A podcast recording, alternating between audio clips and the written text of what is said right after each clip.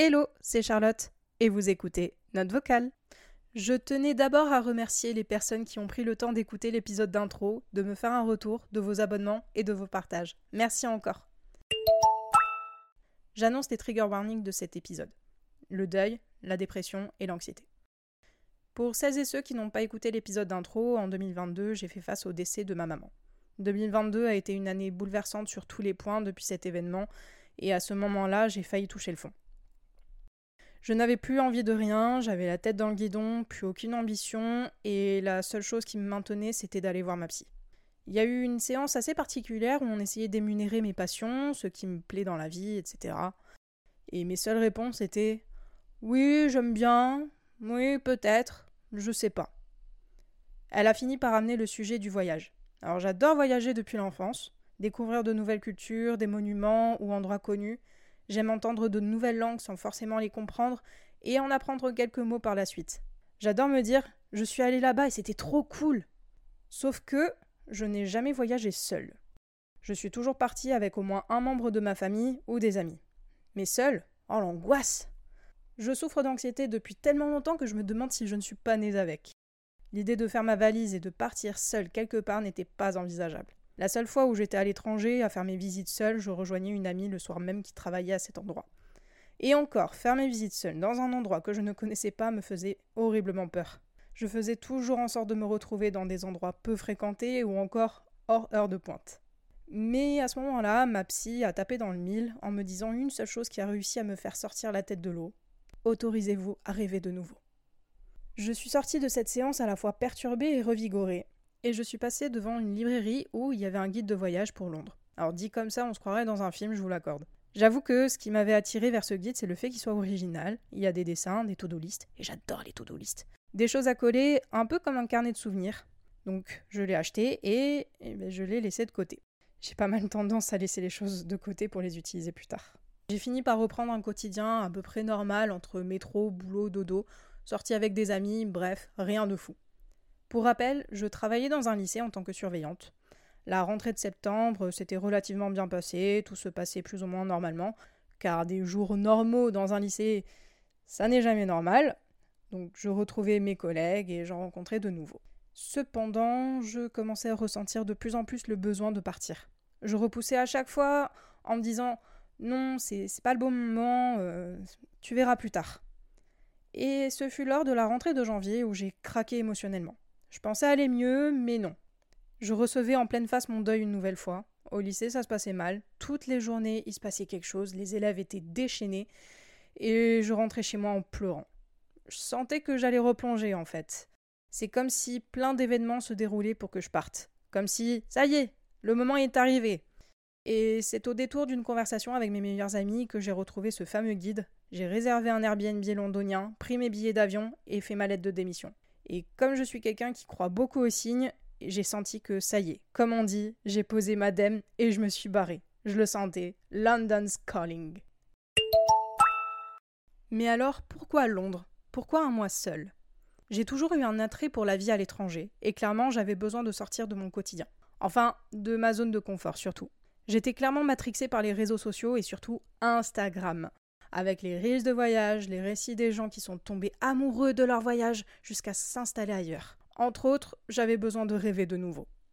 Étant déjà allé à Londres, plus jeune, je n'avais que de bons souvenirs. Je me souviens avoir été émerveillée par cette ville immense. Cette ville a continué à nourrir mes fantasmes, sauf au niveau de la météo, on va pas se mentir, avec des films, des séries, Harry Potter, les bus rouges à étage, l'English Breakfast, pardon, j'ai eu du mal à le dire, et le Tea Time.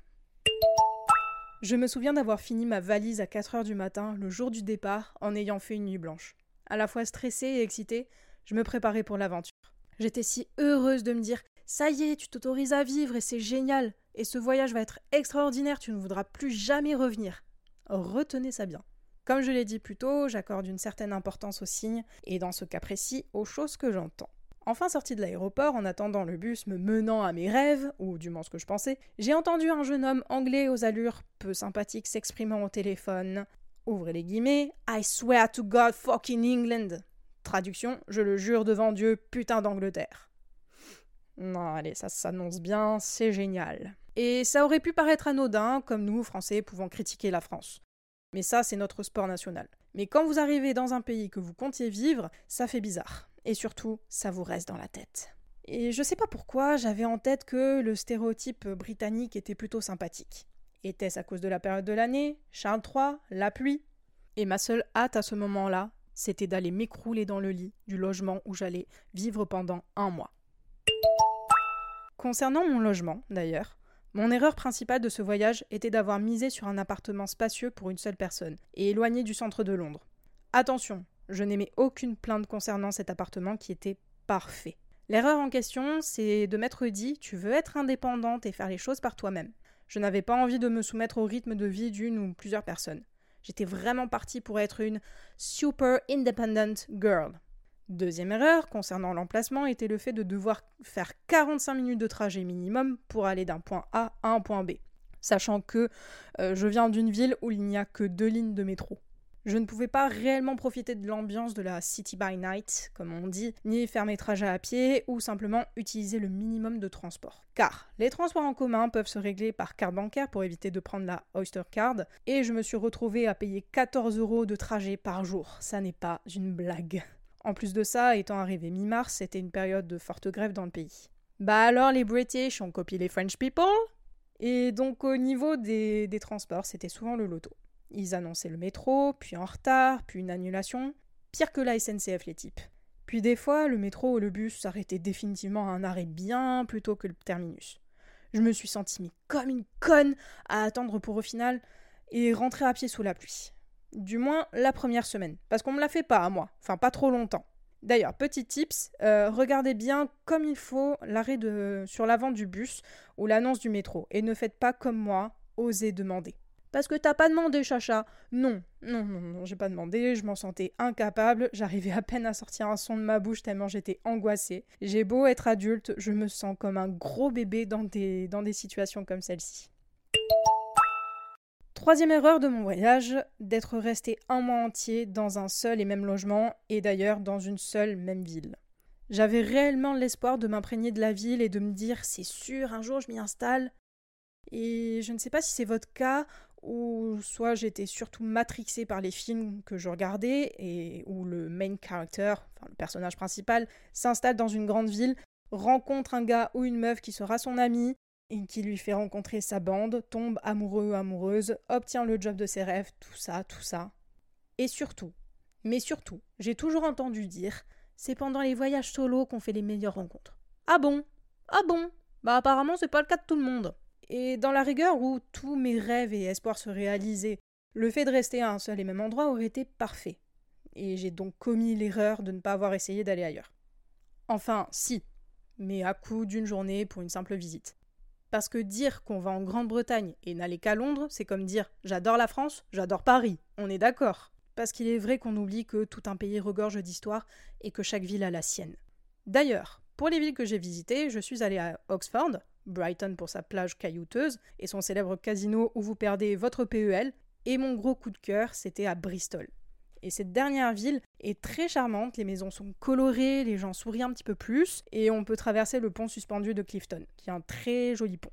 Pour un petit point historique, je n'ai appris qu'à ce moment-là que cette ville est malheureusement connue pour ce qu'on appelle le commerce triangulaire. En somme, l'esclavagisme. Et ça n'était qu'en 2020 qu'une statue d'un esclavagiste a été déboulonnée. Il me semblait important de le mentionner car même si j'ai adoré l'ambiance de la ville, on ne doit pas oublier l'histoire qui l'a marquée. On va maintenant venir au sujet des rencontres. Comment se fait-il que je ne me suis pas fait ne serait-ce qu'un seul pote? Tout d'abord, je ne me voyais certainement pas dire à un Anglais dans la rue Do you want to be my friend? Déjà que j'avais l'impression d'être bizarre, là on m'aurait collé un sticker marqué Weirdo sur mon front. Première complication. J'ai eu beau sourire, enfin essayer, à mes interlocuteurs, ça ne m'a jamais été rendu. J'ai encore oublié que j'étais dans une capitale où on, pensait très certainement euh, Elle veut quoi cette touriste à la con? Entre autres, c'est euh, bonjour, merci, au revoir dans les commerces ou autre chose. Voilà. Donc, je me suis rabattue sur les applis de rencontre pour d'abord me faire des amis, des activités. Sauf que niveau activité, je ne trouvais rien de très intéressant et au vu de mon âge, il y avait surtout des euh, ateliers sur comment être un bon parent bienveillant ou comment ne plus appréhender l'arrivée de son premier enfant. Et à part me renvoyer dans la face que je suis à un âge où je dois procréer, alors que je suis célibataire et encore un gros bébé dans ma tête, j'avais franchement la flemme. J'ai donc fait un tour sur les applis plus conventionnelles et j'ai commencé à matcher avec des gens qui, qui cherchaient à se faire des potes aussi. Je voyais souvent dans leur description des c'est dur de se faire des amis maintenant qu'on est adulte et qu'on travaille. Ok, fine, let's go be friends. J'ai commencé à ressentir les premières bourrasques sociales. Ça se soldait par des vues, me dématcher, répondre tous les trois jours, etc. il y en avait une avec qui ça avait l'air de, bien coller. On avait de très bonnes conversations et ça entraînait mon anglais déplorable à ce moment-là. Et cette personne voulait apprendre le français. C'était tout bénef. Et comme j'ai pas énormément de chance, j'ai chopé une otite. J'ai eu de telles migraines que je ne pouvais pas regarder mon téléphone. Petite parenthèse concernant la maladie et qui a eu un argument qui a bien pesé dans la balance, les honoraires des médecins sont excessif. C'est entre 150 et 200 euh, livres la, consultation, sans compter le coût des médicaments. J'ose même pas imaginer le coût des hôpitaux. Et prévoyante que, que je suis, j'ai pris sur moi plein de boîtes de doliprane et je me suis mis une gousse d'ail dans l'oreille. Oui, vous avez bien entendu, une gousse d'ail dans l'oreille pour mon otite. Euh, alors apparemment, c'est pas du tout recommandé, mais euh, ça a marché sur moi, mais je ne le referai plus jamais. Et je vous cache pas que je me suis sentie bien ridicule. Bon, en y repensant, c'était assez drôle quand même, donc j'en rigole.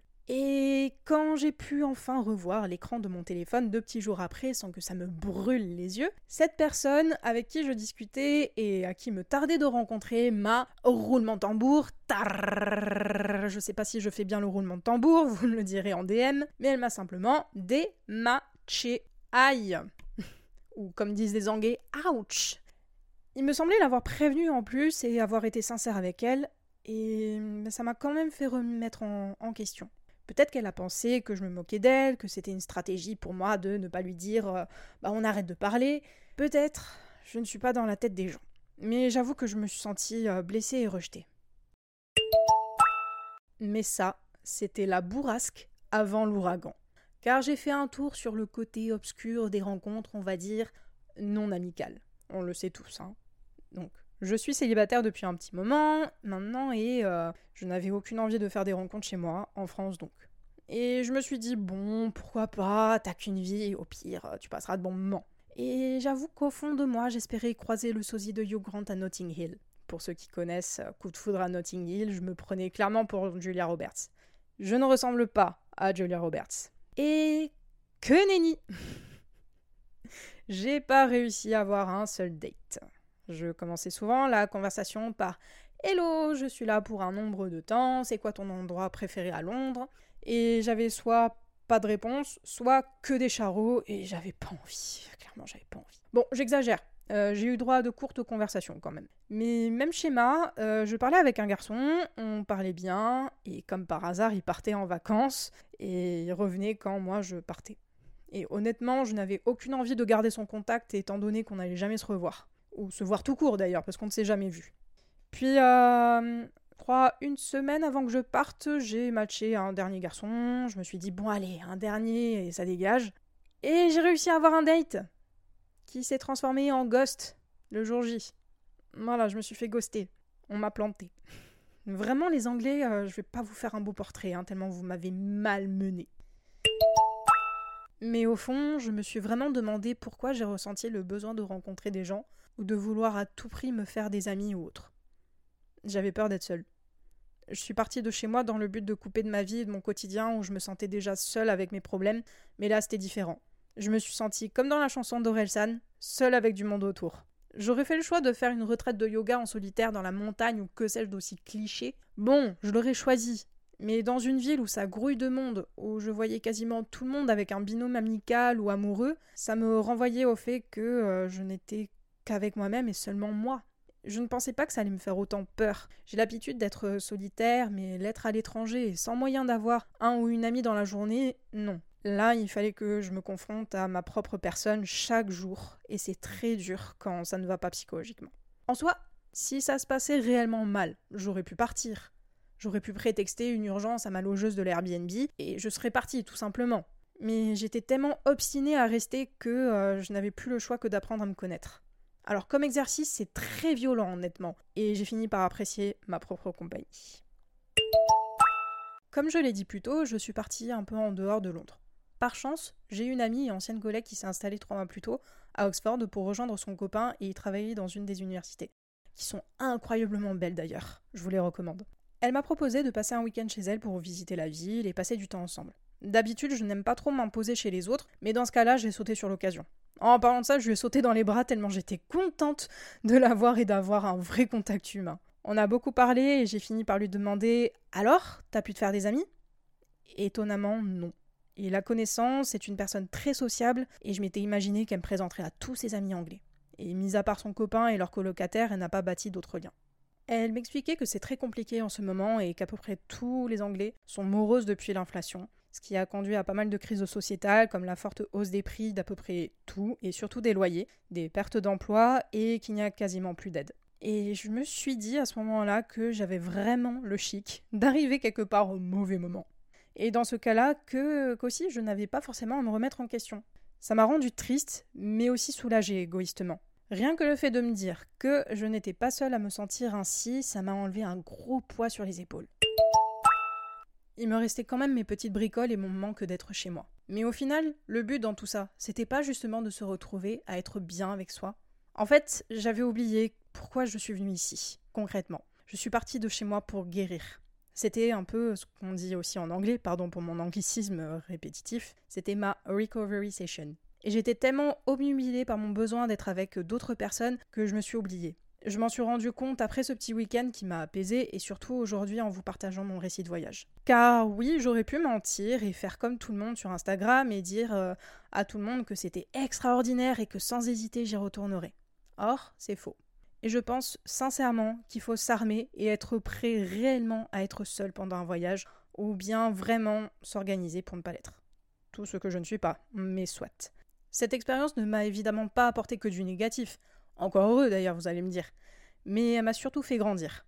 Mais je ne perds pas espoir, loin de là. Je sais qu'un jour je le referai dans de meilleures conditions et surtout mieux organisé, je l'espère, on croise les doigts. Pour en revenir à la ville sous tous ses aspects, qu'est-ce qui m'a vraiment marqué? On va commencer par les points négatifs, même si j'avoue, il n'y a pas grand-chose de positif dans tout ce que j'ai pu dire avant. Encore une fois, je raconte ici ma propre expérience, avec mes bricoles, ma non-chance, ma personnalité. Car oui, ça compte. Le fait d'être timide ou limite agoraphobe, je sais pas, a un impact sur mes relations sociales. J'ai énormément de mal à aller vers les autres. Mais à Londres, j'ai ressenti que les gens mettaient beaucoup de distance avec les autres. Et rien qu'en allant faire des petites courses au Tesco Express, comme un Carrefour City pour nous, d'à côté de chez moi, il fallait aller très vite, très très très vite. C'était Hello, buy ok, next Pardon, je vous ai crié dans les oreilles, mais c'était ça. Il y a aussi ce stéréotype où l'on dit que l'anglais est hypocrite. Alors effectivement, je les ai trouvés très euh, Oh, sorry about that, très euh, Oh, désolé pour ça. Après, bon, pas jusqu'à l'hypocrisie totale non plus. Ça te fait pas de grands sourires devant toi et ça te fait pas un gros fuck derrière. Ah bon, après je sais pas trop, hein, j'ai pas regardé. En revanche, je pense que pas mal d'entre eux sont nés avec le dédain. Alors, pas tous, évidemment, mais pas mal. J'ai trouvé qu'ils n'ont pas un regard très bienveillant malgré leur take care pour dire au revoir, ni beaucoup de compassion. Pour le dernier gros point négatif, je dirais, c'est l'écologie. Si vous êtes allé à Londres ou si vous comptiez y aller euh, un jour et que vous restez essentiellement euh, dans le centre de la capitale, tout est propre, limite immaculé. Il n'y a pas même une crotouille de chien qui traîne, ni un mégot de cigarette, ah, rien du tout. Pas un papier. Mais lorsque vous vous éloignez du centre, c'est comme si tout était à l'abandon. Tout ce que les gens ont mangé, ont fumé, ont utilisé pour se moucher ou pire, je préfère pas détailler, euh, se retrouve sur le sol, dans la rue, dans les parcs. Voilà. Euh, j'étais quand même assez surprise parce que je pensais qu'ils étaient assez évolués niveau recyclage, écologie, etc. Apparemment, ils en sont très loin du compte, car il y a encore beaucoup d'utilisation de plastique dans les emballages, et ce qui est de moins en moins le cas chez nous en France. Enfin, après, si vous avez fait euh, d'autres expériences, bien sûr, en Angleterre, et qui sont à fond euh, dans le recyclage, l'écologie, et, etc., n'hésitez pas à me le dire, à me le faire savoir, ça peut être super intéressant euh, d'en discuter avec vous. Et enfin, le meilleur pour la fin, comme on dit, les points positifs. Je ne me suis jamais autant sentie en sécurité Je n'ai pas vu de cas de harcèlement de rue ou dans les transports. Justement, il y avait beaucoup d'affiches concernant ceci, où il rappelle aussi que les témoins ont une responsabilité s'ils voient une victime en danger avec les numéros d'urgence et la démarche à suivre. Il y a un bon respect de la tranquillité de l'autre, je trouve, et j'imagine aussi que c'est pour ça qu'ils étaient aussi distants. Londres est aussi une des capitales les plus cosmopolites d'Europe. Après, j'ai pas fait toutes les capitales d'Europe, mais j'ai trouvé que celle-ci c'était assez édifiant parce qu'on y retrouve toutes les cultures mélangées. Beaucoup de personnes venant de tous les pays du monde, il n'y a pas un seul quartier qui se ressemble. C'est une chose que j'ai pu voir aussi dans les musées où toutes les cultures y sont réunies et ils s'attardent pas que sur l'histoire britannique. Et ça, j'ai trouvé ça hyper chouette. En parlant de musées, les musées nationaux sont gratuits. Je vous conseille de réserver une bonne partie de votre matinée ou d'après-midi pour en profiter car chacun d'entre eux sont très grands, très vastes et il y a beaucoup de choses à regarder, à lire et à voir. D'ailleurs, je les ai privilégiés personnellement car euh, les autres musées du style euh, Madame Tussaud pouvaient atteindre les 40 livres par visite, ce qui fait très cher et ce qui peut être une grosse contrainte au budget serré. Pour moins cher, vous pouvez aussi vous pencher sur les expositions temporaires et il y en a plein. J'ai pu faire l'exposition des décors du film Retour vers le futur et une autre expo, Dopamine Land, que je vous recommande mille fois si vous êtes un aguerri d'expériences sensorielles. Sans parler des comédies musicales où toutes les stations de métro y sont inondées de leurs affiches. Si vous pouvez, foncez voir Mamma Mia. Je l'ai trouvé extraordinaire. Je sais, c'est cliché, mais ça vaut vraiment le coup. Et c'est ainsi que je conclus l'épisode d'aujourd'hui. Encore une fois, je préfère le rappeler, il s'agit évidemment de ma propre expérience de voyage en solo. Évidemment, je mesure aussi la chance et le privilège que j'ai pu avoir euh, de pouvoir partir, vivre tout simplement dans un autre pays et pendant un mois entier. D'ailleurs, si vous vous retrouvez dans le même cas ou presque, ne culpabilisez pas de vos ressentis. Et si vous êtes un féru ou une férue de voyage en solo, n'hésitez pas à me partager vos expériences, j'en suis très curieuse. Et si vous hésitez encore pour partir tout seul, mon seul conseil euh, est de vous y préparer et de foncer. Faites vos propres expériences, bonnes ou mauvaises, tant qu'elles ne vous mettent pas en danger, évidemment. En attendant, je vous invite à me rejoindre sur Instagram à notvocal.podcast pour vous tenir au courant des prochains épisodes et évidemment de vous abonner au podcast sur vos plateformes d'écoute préférées. À bientôt dans Note Vocal.